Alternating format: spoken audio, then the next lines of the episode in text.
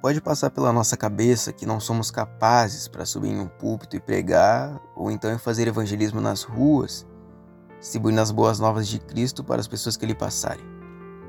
Se pararmos para pensar, isso é verdade, porque além do mais, tem outras pessoas muito mais capacitadas do que nós, mundo afora, com curso em teologia, bacharelado, experiência, etc. No capítulo 2 de 1 Coríntios, Paulo conta como foi para ele ter que deixar boa parte de seu vasto ensino das coisas de Deus, resultado dos estudos junto a Gamaliel, para chegar à igreja em Corinto de forma humilde e com uma mensagem mais simples de entender para aqueles que haviam se tornado cristãos há não muito tempo.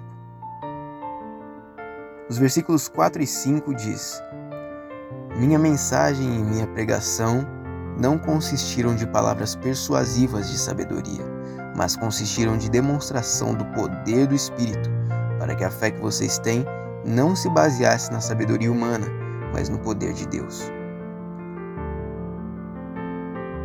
Deus não leva em consideração apenas a sabedoria humana, pois se assim fosse, então os governantes e filósofos seriam os mais conhecedores de Cristo.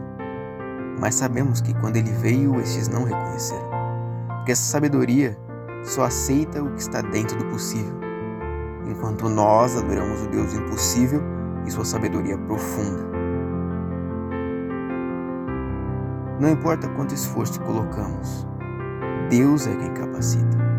Como disse o profeta Isaías, desde a antiguidade não houve nenhum outro Deus que trabalha para aqueles que nele esperam. Ser espiritual tem suas vantagens, vantagens inimagináveis, como no versículo 9 olho nenhum viu, ouvido nenhum ouviu, mente nenhuma imaginou que Deus preparou para aqueles que o amam. Mas Deus o revelou a nós por meio do Espírito.